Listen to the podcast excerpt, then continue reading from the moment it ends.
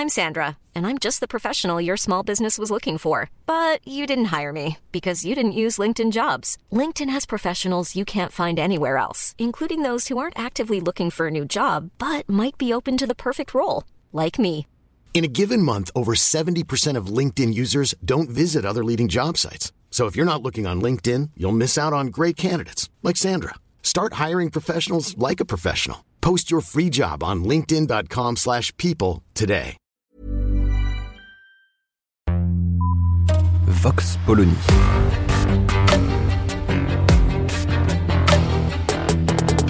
L'actualité vue par la directrice du magazine Marianne, Natacha Polony.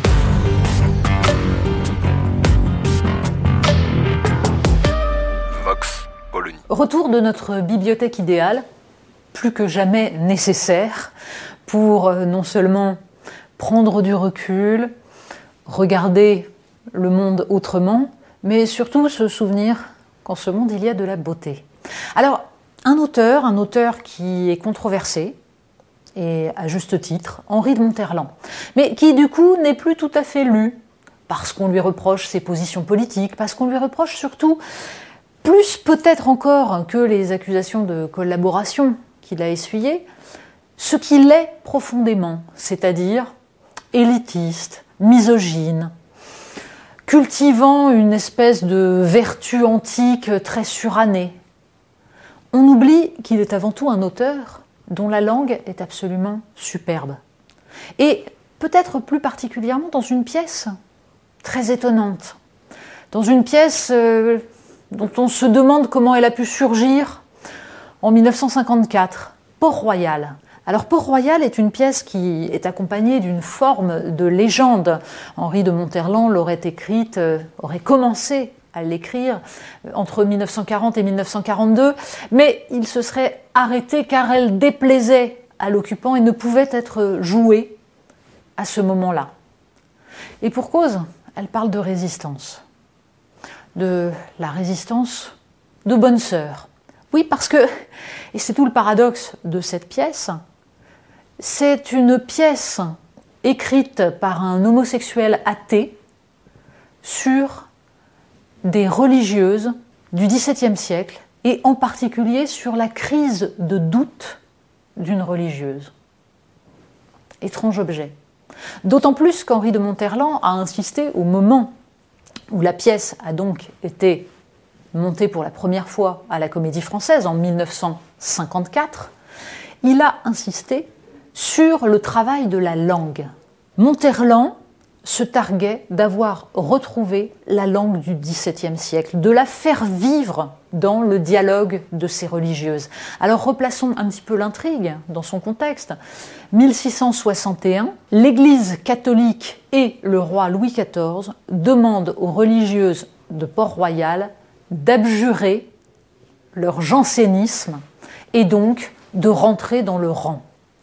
Le jansénisme, version très particulière, lecture de la foi catholique qui repose sur l'idée de prédestination, qui repose sur une vision extrêmement rigoureuse de la foi.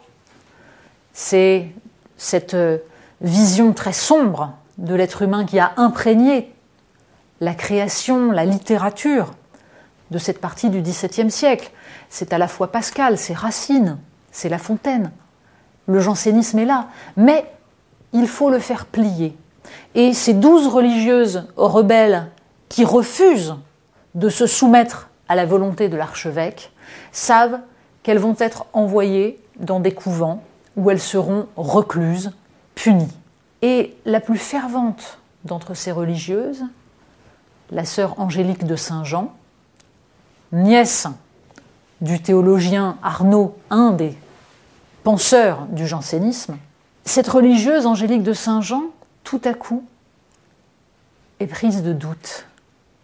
Elle sait que lors de cet enfermement qu'elle va vivre, elle sent qu'elle va perdre la foi, ou en tout cas qu'elle va être confrontée à l'ensemble des peurs qui peuvent être les siennes. Le dialogue est d'une beauté absolument bouleversante, tout en retenue.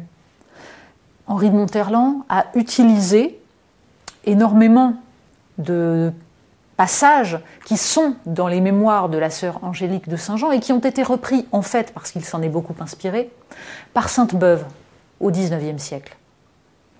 Et dans les dialogues entre la sœur Angélique de Saint-Jean et la jeune sœur Françoise, pour qui elle est un modèle, il y a en effet toutes les angoisses humaines, tout le questionnement sur ce qui peut nous pousser à résister, à aller au bout d'une logique.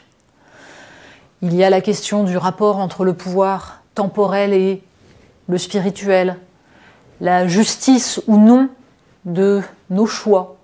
Cette pièce est absolument splendide parce qu'elle met à distance l'époque contemporaine pour mieux mettre en avant l'universalité de certains questionnements humains. Et on aurait tort, donc, de négliger la beauté de l'œuvre d'Henri de Monterland, sous prétexte que, en effet, il était un homosexuel profondément misogyne, aux idées relativement réactionnaires, et on a envie de dire, et alors?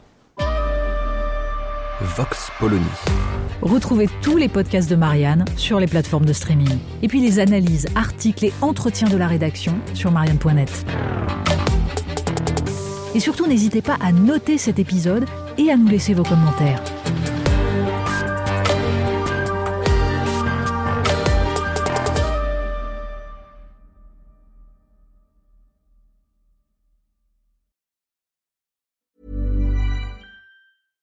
Even when we're on a budget, we still deserve nice things.